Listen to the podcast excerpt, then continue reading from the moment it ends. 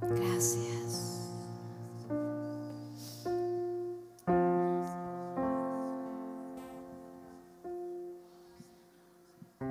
Y hablaron mal entre los hijos de Israel de la tierra que habían reconocido diciendo, la tierra por donde pasamos para reconocerla es tierra que traga a sus moradores.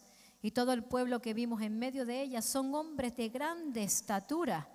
También vimos allí gigantes, hijos de Anac, raza de los gigantes, y éramos nosotros, a nuestro parecer, como langosta, y así les parecíamos a ellos. Señor, pido que tu palabra toque nuestros corazones y que mientras tu palabra es predicada, esa unción de tu Espíritu Santo siga derramándose sobre tu pueblo y tú sigas trayendo cosas a su vida, sigas trayendo sanidad. Trae libertad, Señor. Llévate todo desánimo de los corazones, toda distracción, Padre, sea quebrada en esta hora y tu libertad fluya en esta iglesia mientras tu palabra es predicada, Señor. Gracias por lo que tú vas a hacer en el nombre de Jesús. Y la iglesia dice, amén. Pueden tomar asiento. Quiero empezar en esta tarde con la conclusión de la predicación. Y quiero que entienda que lo que el enemigo quiere hacer en nuestra vida siempre es que nos paralicemos, que estemos inmóviles, porque Él sabe que cuando nosotros accionamos, cuando nosotros comenzamos a creer en el Señor, entonces hemos ganado la victoria. Así que Él viene a atacarnos continuamente para que nosotros estemos quietos y lo hace a través de muchas cosas, trayendo temores por nuestras debilidades, también por los complejos, por los no puedo. Y ahí viene el enemigo. Y en este sermón vamos a ver cómo el enemigo vino sobre el pueblo de Israel y lo paralizó por medio del contraespionaje. Y ese es el título de mi sermón en esta tarde, el contraespionaje. Esta palabra, según Wikipedia, está dirigido contra el sistema de espionaje de un enemigo. Por ejemplo, reclutando agentes en órganos de inteligencia extranjera. Pero bueno, así, para que ustedes lo entiendan, contraespionaje es convertir a un espía del bando contrario en un espía a tu favor. Que tenga y te traiga la información a ti del enemigo. Y esto es lo que consiguieron los gigantes de Canaán con el pueblo de Israel. El enemigo logró reclutar a 10 de los 12 espías del Señor, convirtiéndole en agentes encubiertos en el propio pueblo de Israel. Los espías solo tenían que hacer una cosa, tenían que ir y espiar la tierra, pero se convirtieron en agentes del enemigo. Se convirtieron en agentes del enemigo porque en vez de espiar al enemigo, se espiaron a ellos mismos. Dice, éramos nosotros, a nuestro parecer, como langosta, y así le parecíamos a ellos. Así que el enemigo recluta a 10 de estos dos espías y ellos traen a la tierra de Israel un informe mega, super, mega negativo sobre, sobre la tierra de Canaán.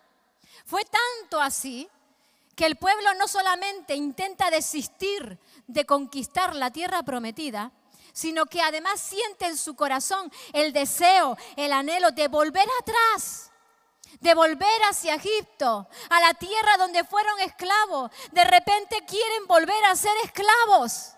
Dice Números 14 que el informe de los diez espías lo que logró en el pueblo de Israel es que el pueblo llorara a gritos y se quejaran continuamente. Y vinieron a quejarse contra Moisés y contra Aarón por un informe negativo, por el temor que trajeron esos diez espías. El servicio de contraespionaje del enemigo fue tan brutal que mire lo que dice número 14.4. Y decían el uno al otro, designemos un capitán y volvámonos a Egipto. El enemigo no solo logra desanimar al pueblo de Israel, sino que crea un ejército contra ellos mismos. El enemigo siempre está buscando agentes, infiltrando agentes en medio del pueblo de Dios o usando los que han ya para, para venir en contra del pueblo de Dios. Ese es su trabajo. Desde que salieron de Egipto, el enemigo ya infiltró gente dentro del pueblo de Israel. En número 11.4 dice, y la gente extranjera que se mezcló con ellos tuvo un vivo deseo. Y los hijos de Israel también volvieron a llorar y dijeron, ¿quién nos diera a comer carne?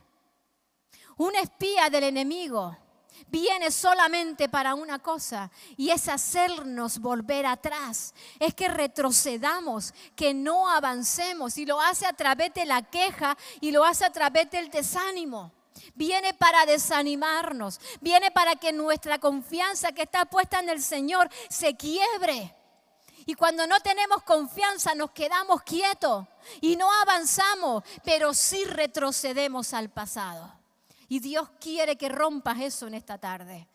El contraespía o el infiltrado del enemigo usa el juicio de valor. Números 13, 18 dice, y observar la tierra como es. Fíjese, se le da una orden. Solo una cosa tenían que hacer observar la tierra. No tenían que valorarla, no tenían que hacer ningún juicio de valores. Hermano, los juicios de valores en la palabra del Señor están prohibidos. Juan 7:24 dice, no juzguéis según las apariencias.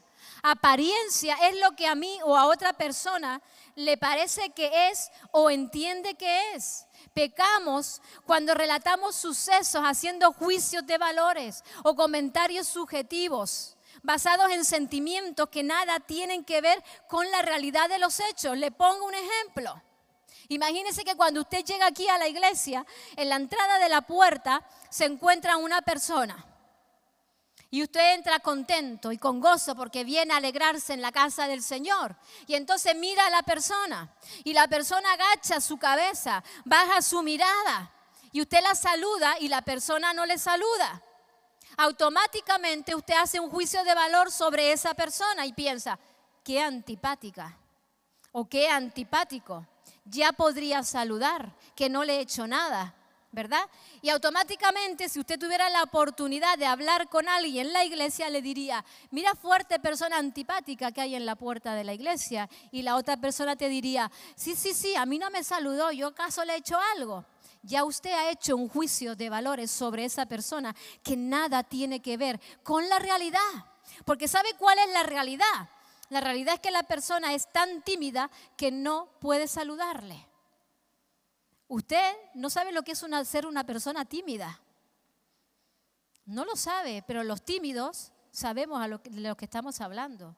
Yo soy una persona súper mega tímida. Dios me ha ido cambiando a través de los años, pero a mí antes me daba vergüenza muchas cosas. Entonces usted no puede hacer un juicio de valores contra mi persona porque yo sea tímida. Cuando usted comienza a conocerme o comienza a conocer a la persona, usted su juicio de valor automáticamente cambia de la persona y dice, ay, no era así. Pero ya hizo el juicio de valores. Y eso en la Biblia está prohibido porque no es la realidad de lo que está sucediendo. El juicio de valor es la doctrina del richalismo, una doctrina creada por Albert Ries que enseña que el juicio de valores es mucho más importante que la doctrina en sí. Fíjese que él dice, por ejemplo, que tú te vas al infierno solamente por una cosa, porque blasfemas al Espíritu Santo, así que no pasa nada. Puedes seguir viviendo la vida a tu ritmo. Puedes seguir haciendo lo que te da la gana en el mundo, haciendo tus cosas, pecando, que no pasa nada, que te vas a ir al cielo. Pero qué absurdez es esta. ¿Para qué vino entonces el Señor Jesucristo a morir en la cruz del Calvario? Murió por todos nuestros pecados. Pero fíjense qué absurdo esta teoría. Es decir, que yo puedo hacer un juicio de valores. Y es más importante que cualquier doctrina, por ejemplo, del perdón o del arrepentimiento. Es decir, que el juicio de valor que yo estoy haciendo es más importante o, o me excusa a mí para no perdonar a alguien que me está pidiendo perdón. El juicio de valor es más importante que el que yo no quiera arrepentirme delante del Señor por mis pecados. Y eso no es así.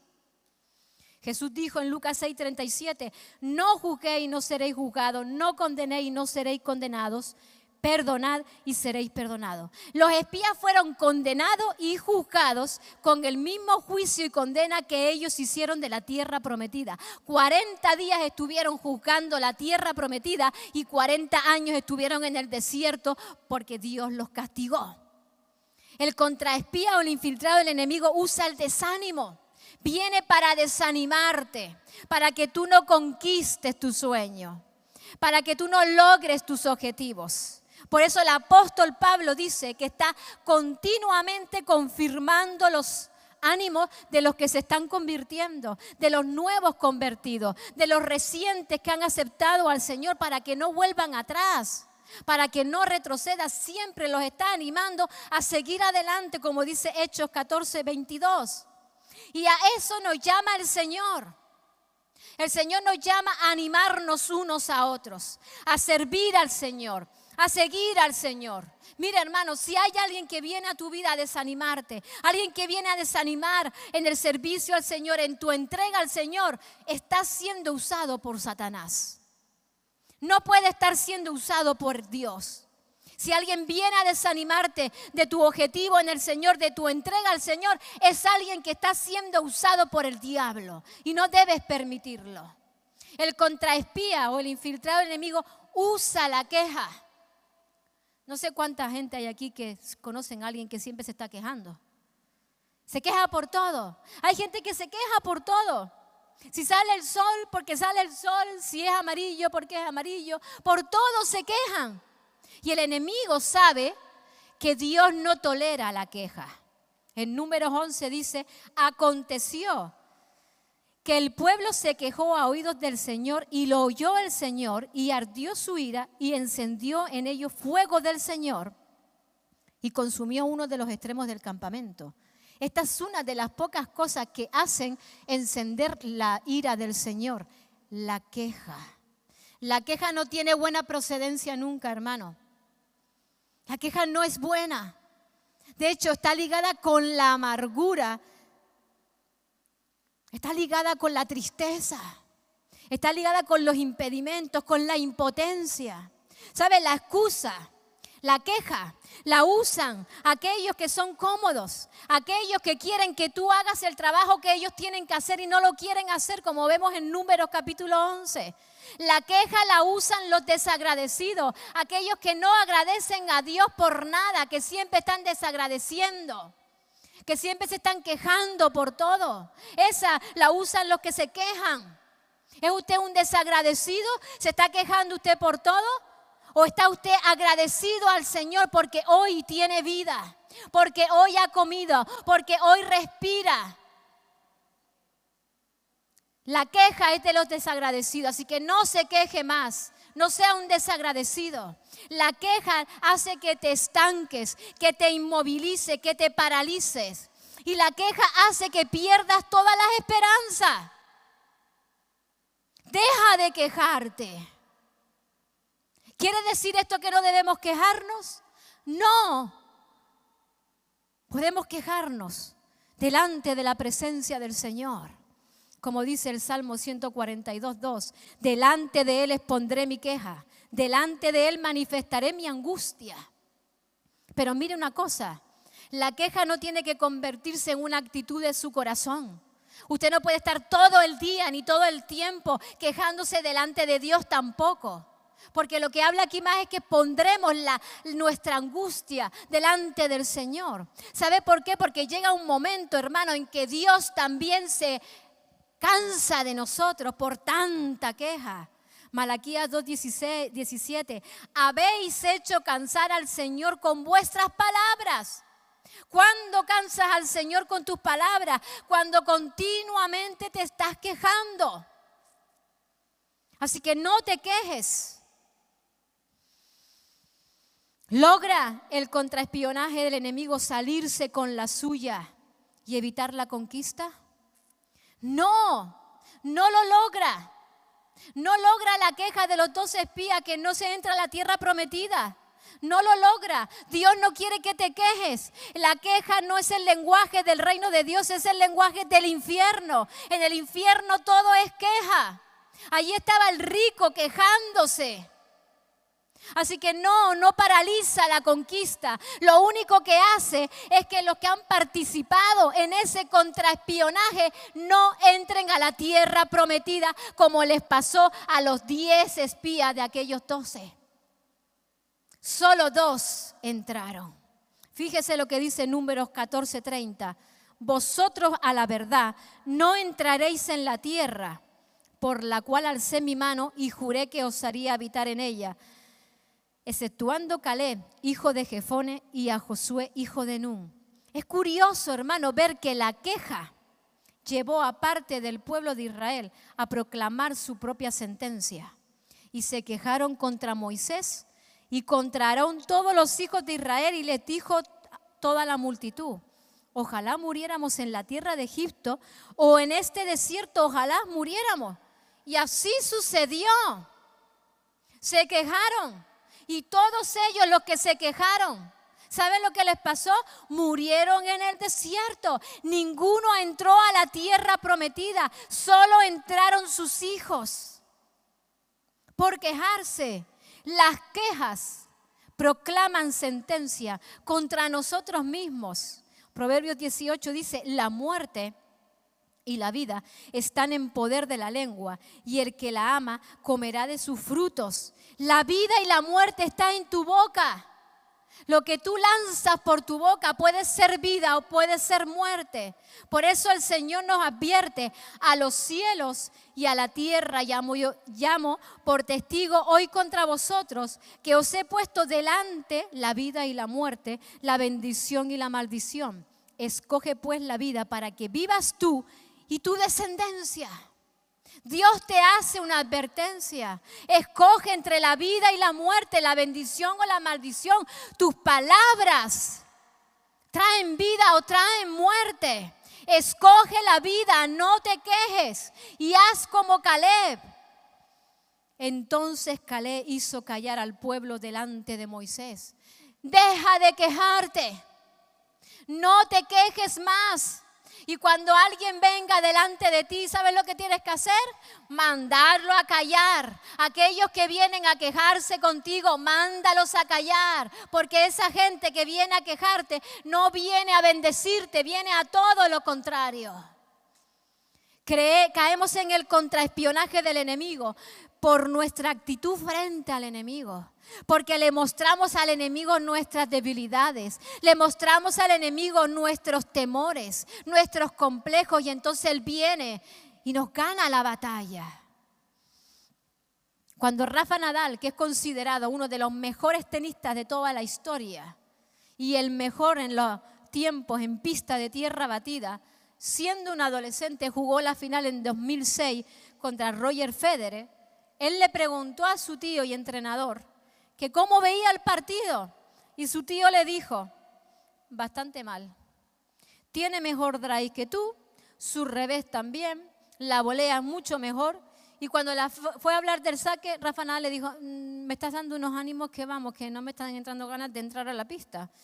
Y el tío le dijo, te puedo engañar, pero que en dos horas Federer no te engañaría. Y más vale que sepa a lo que te enfrentas. Aún así, él salió con una actitud de valor y ganó aquel partido. Con los espías sucedió lo mismo, algo parecido. Ellos llegan a la tierra prometida y es una, una tierra espectacular, una tierra maravillosa, fluye leche y miel y se quedan asombrados por aquella tierra. Pero cuando regresan, lo que le dicen al pueblo los espías es que hay gigantes y que son más fuertes y más poderosos que ellos que su drive es más gigante, un revés gigantesco, una volea gigantesca y cuando entren a la pista a jugar se lo van a tragar. Eso es lo que les dicen. Y a diferencia, el pueblo de Israel de Rafa Nadal, ellos deciden no entrar a la pista y jugar. Ellos deciden retirarse y no jugar el partido. Y como consecuencia, Dios los castiga durante 40 años deambulando por todo el desierto. Hebreos 13, 17 dice que Dios estuvo 40 años enfadados o disgustado con el pueblo de Israel. ¿Sabe lo que nos enseña esto, hermano? Que Dios puede enfadarse con nosotros. Que tengamos cuidado con nuestras actitudes, con nuestras quejas, con nuestras palabras. Dios puede enfadarse contigo y a veces Dios se puede enfadar durante años. Que Dios no se enfade con nosotros por nuestro desánimo y por la queja. ¿Por qué Dios le castigó? ¿O se enfadó con ellos? Si al final los espías hicieron lo mismo que hizo el tío y entrenador de Rafa Nadal. Expuso la realidad de las cosas. Dijo la realidad de lo que ellos vieron allí en la tierra. ¿Saben por qué? Porque los espías usaron la dificultad para no entrar y conquistar la tierra prometida. Porque los espías eh, usaron la dificultad como excusa para no alcanzar las promesas de Dios. Dios tiene promesas gloriosas para tu vida. Las tiene, hermano. Pero tienes que entrar a la pista para jugar. Y es verdad que a veces el contrincante es mucho más grande y tiene más capacidades y viene a amedrentarnos. Y no tenemos que poner la excusa de no salir a batallar y a guerrear, porque entonces no vamos a conquistar. Lo único que Dios te pide para que alcances sus promesas, ¿sabes lo que es? Que salgas a la pista y que ganes el partido, porque Dios está contigo. Dios está a tu lado. Ya venció en la cruz del Calvario. Y sí, es verdad, tenemos un enemigo tenemos un enemigo más poderoso que nosotros, es verdad. Tenemos las dificultades a veces que se crecen, esas montañas que no nos deja ver más allá. Tenemos al diablo atacándonos continuamente. Pero sabe una cosa, tú y yo tenemos al león de la tribu de Judá, tenemos al fuerte de Jacob, tenemos al Señor Jesucristo de nuestra parte, está de nuestro lado. Y lo más maravilloso, hermano, es que ya el partido está ganado. Que no tienes que hacer nada, solo creerle a Dios. Imaginemos que a Rafa Nadal, que ganó aquel partido, se le lleva al futuro y se le enseña cómo gana el partido. ¿Usted piensa que Rafa Nadal hubiera entrado igual que si supiese que va a ganar? Porque él entraría a aquel lugar también, aquella pista, con sus dudas y sus temores. Seguramente si le hubieran dado la oportunidad de ver cómo ganaba el partido, hubiera entrado con más fuerza, hubiera sacado más puntos. Pues Dios ha hecho lo mismo contigo y conmigo. Dios nos está enseñando que todos los partidos de nuestra vida ya están ganados. Todas nuestras batallas están ganadas. Aunque el hombre diga que no, aunque el médico diga que no, Dios puede decir que sí.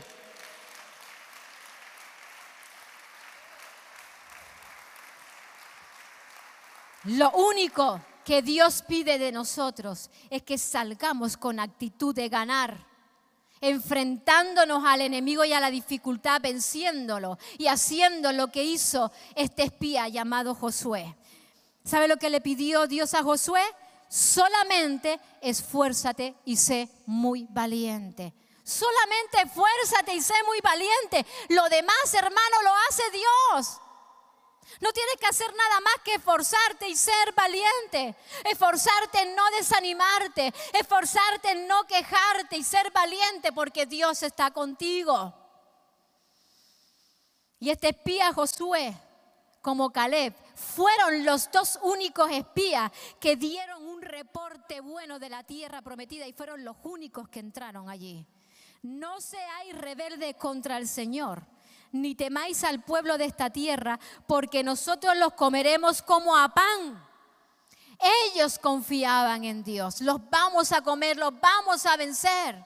Es curioso que a Josué, antes de entrar a espiar la tierra prometida, Dios le, Moisés, perdón, le cambió el nombre. Él se llamaba Oseas y se lo cambió por Josué.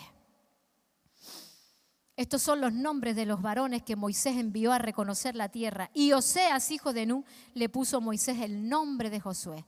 En números 13 aparece la lista de todos los nombres de todos los espías que entraron a la tierra prometida. Todos esos nombres.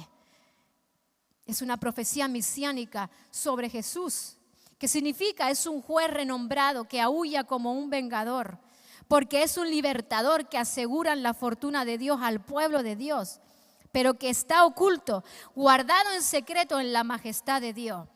El nombre de Osea significa libertador. Y aquel libertador le cambiaron el nombre por Josué. Josué es como se llama a Jesús en hebreo. Jesús es la traducción griega de la palabra Josué. Así que Josué y Jesús significan lo mismo. Salvación. El Señor es la salvación. Y lo que está diciendo aquí Oseas, el libertador, es el Señor, el que ha de ir contigo, es el libertador, es el Señor, el que ha de abrir camino, es el Señor. Así que me metí en internet a buscar qué significaba la palabra Jesús. Quería saber qué dice internet, como cuando nos metemos a buscar información, ¿verdad? ¿Qué hace usted cuando tiene un dolor? Lo primero que hace usted cuando tiene un dolor, seguramente va a internet, ¿no? ¿O nunca lo ha hecho? ¿Nunca lo ha hecho? ¿No? Chelsea, ¿nunca lo has hecho? Ahí, es un ejemplo. Amén. Pues la mayoría, cuando tenemos un dolor, nos pasa algo, enseguida recurrimos a internet, recurrimos a Wikipedia. Y entonces buscamos yo qué sé, cualquier dolor, y te dice todo lo que es ese dolor, y dice, ah, ya lo tengo yo. Y te dice los síntomas, ah, lo tengo yo, me voy a morir. Y cuando usted va al médico, cuando usted va al médico le dice que mire, es que fui, me metí en internet, ¿y qué es lo que le dice el médico, hermano? Que para qué te metes en internet, si en, en internet hay cualquier información de cualquiera, que eso no es fiable, que no te metas ahí. Pues no sé, yo me metí para demostrarle a ustedes que no todo lo que está en Internet, ni todas las cosas que se hablan de Dios en Internet son doctrina del Señor. Así que busqué la palabra Jesús y encontré cuatro significados. La primera de ellas, el Señor es salvación. Dije, bueno, esta es la correcta. La segunda, busqué una traducción hebrea. Puse, traducción hebrea de Jesús. Y aparece, he aquí el caballo o la golondrina. ¿Te cree que Jesús es un caballo y una golondrina?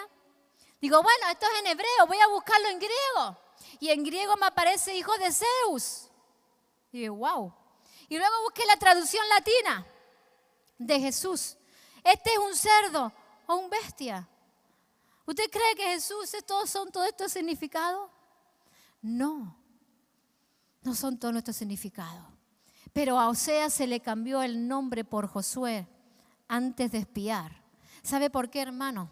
Porque si tú miras a cualquier promesa o a cualquier cosa que tú tengas que enfrentar con los ojos que no sean los de Jesús, entonces tú no vas a alcanzar la victoria. Tú tienes que mirar las cosas a través de los ojos de Jesús y de nadie más ni de ti mismo. Números 13:33. Y éramos nosotros a nuestro parecer como langosta y así les parecíamos a ellos. Esto es lo que dijeron. ¿A través de qué ojos te estás mirando tú? ¿De los tuyos? ¿De otra persona? Reaccionamos al mundo por la manera en la que lo percibimos. Es decir, que nuestra visión de las cosas es lo que determina lo que haremos. Los espías enviados a reconocer la tierra de, Canaán no eran cualquier hombre, no eran cualquier persona del pueblo de Israel, eran príncipes de Israel. Estos espías que fueron a reconocer la tierra de Canaán habían demostrado ser los más capacitados y dotados de todo Israel. Entonces mi pregunta es, ¿qué falló? ¿Qué vieron ellos? ¿Qué percibieron ellos equivocadamente de la tierra prohibida? El error estuvo en especular lo que el enemigo pensó sobre ellos, en pensar lo que el enemigo estaba pensando de ellos como langostas. Y así le parecíamos a ellos. Dice, así le parecíamos. En ningún lado de la palabra de Dios dice que esos gigantes cuando vieron los espías le dijeron, ustedes son langostas y nos la vamos a comer y les vamos a... En ningún momento fueron los espías que tuvieron una mala percepción de la realidad de las cosas. Se olvidaron que Dios estaba de su parte. Su visión les había engañado. ¿Qué problema es tan grande en tu vida para que tú veas la percepción equivocadamente? Dígame. ¿Cuál es el problema de la montaña? Que te hace ver las cosas como si fueran diferentes. Cuando Dios está de tu parte, cuando no es la realidad. ¿Sabe, hermano? El temor viene a nuestra vida. La gente que nos rodea ven cómo somos por fuera. Ven nuestras manías, ¿verdad? El que no conoce bien nuestras manías, nuestros ti, cuando lloramos, cómo lloramos, cuando reímos, cómo reímos, cómo olemos, pueden percibir determinadas cosas de ti y de mí, pero lo que nunca van a hacer es conocerte, porque nadie te conoce mejor que el Señor. Ellos nunca van a conocerte como tú eres. ¿Sabe qué? Ni tú mismo te conoces como tú eres. ¿Sabes por qué no te conoces como tú eres? Porque cuando el Señor viene a ti a decirte lo que tú puedes hacer en Él, las cosas que tú puedes hacer en Él, en el nombre de Jesús, tú no te lo crees porque te miras a ti mismo y te ves insignificante como se vieron los espías. Así que tienes que aprender a mirarte como te ve el Señor. Una investigación realizada por un equipo de psicólogos en la Universidad de Nueva Gales del Sur ha revelado que no tenemos la apariencia física que pensamos que tenemos.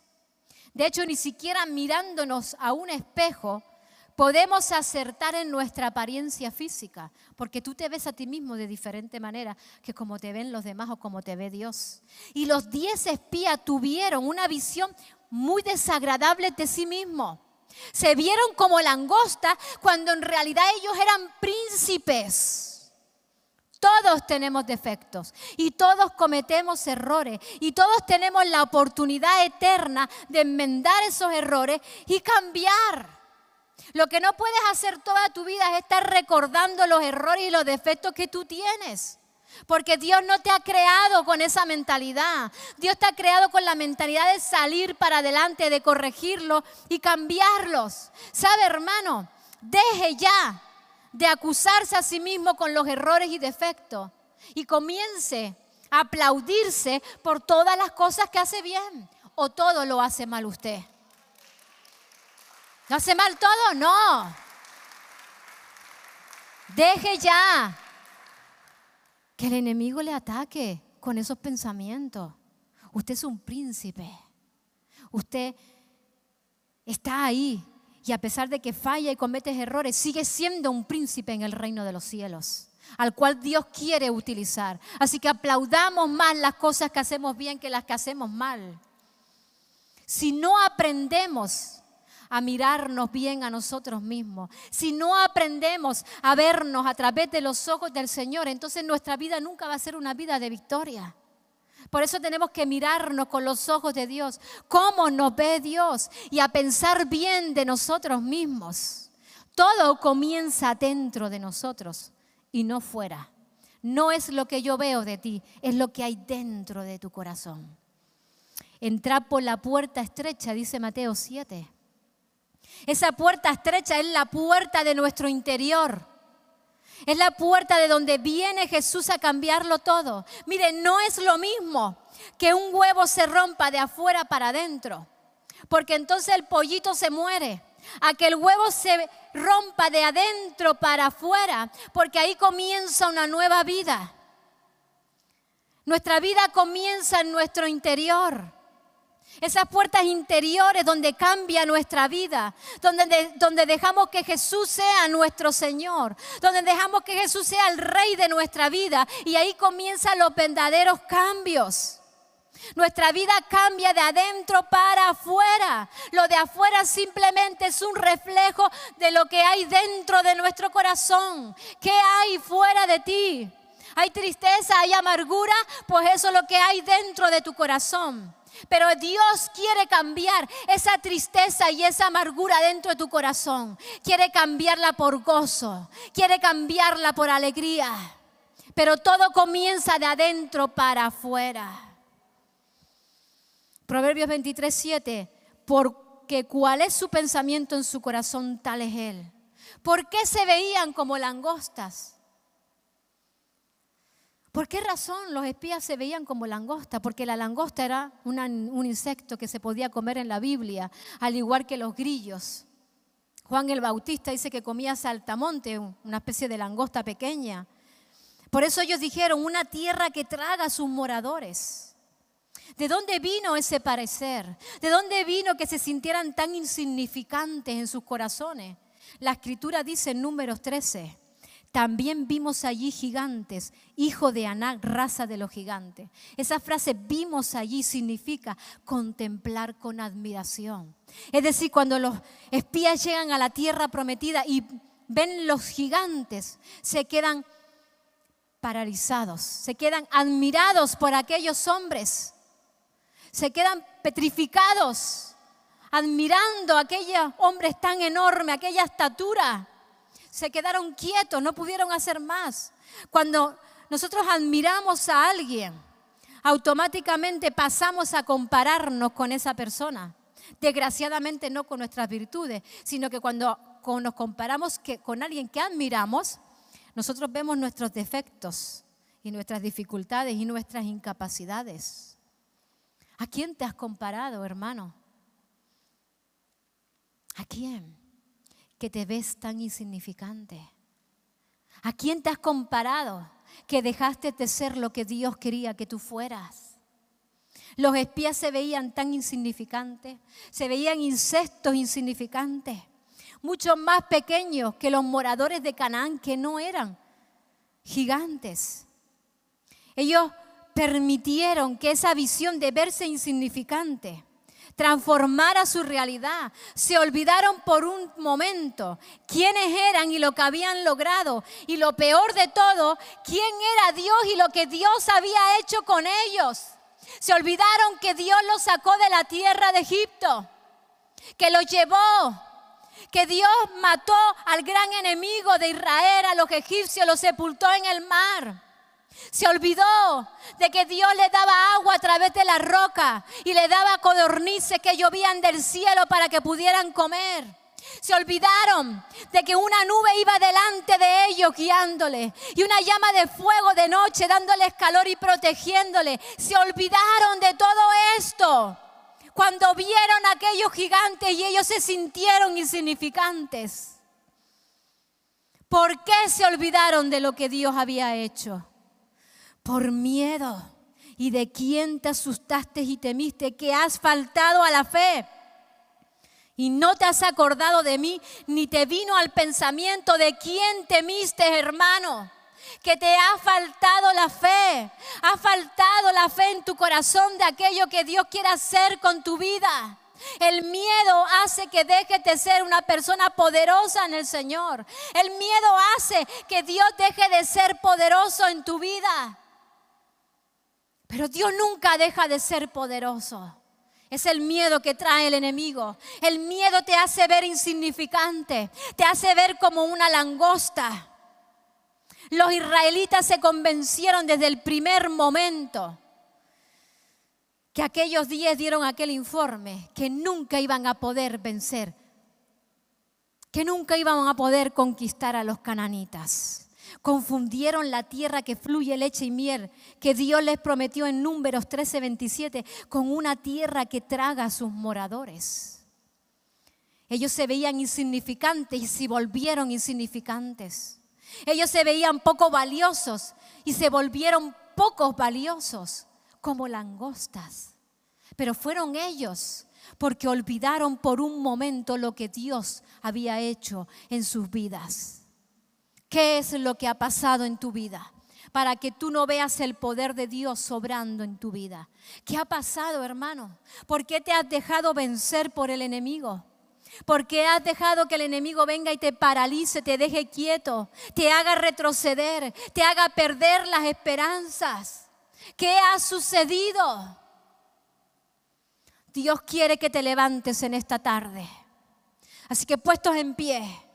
Dios quiere que te conviertas de nuevo en un guerrero. Quieres que venza todos los problemas, todas las circunstancias, todas las dificultades, porque Dios está contigo. Recuerda, el león de la tribu de Judá, el fuerte de Jacob, el Señor Jesucristo está contigo. Y el enemigo vino a paralizarte porque sabe que desde el día que tú te despiertes y te muevas, vas a obtener la victoria. Deja ya los complejos, hermano. Deja ya los no puedo. Y di si puedo.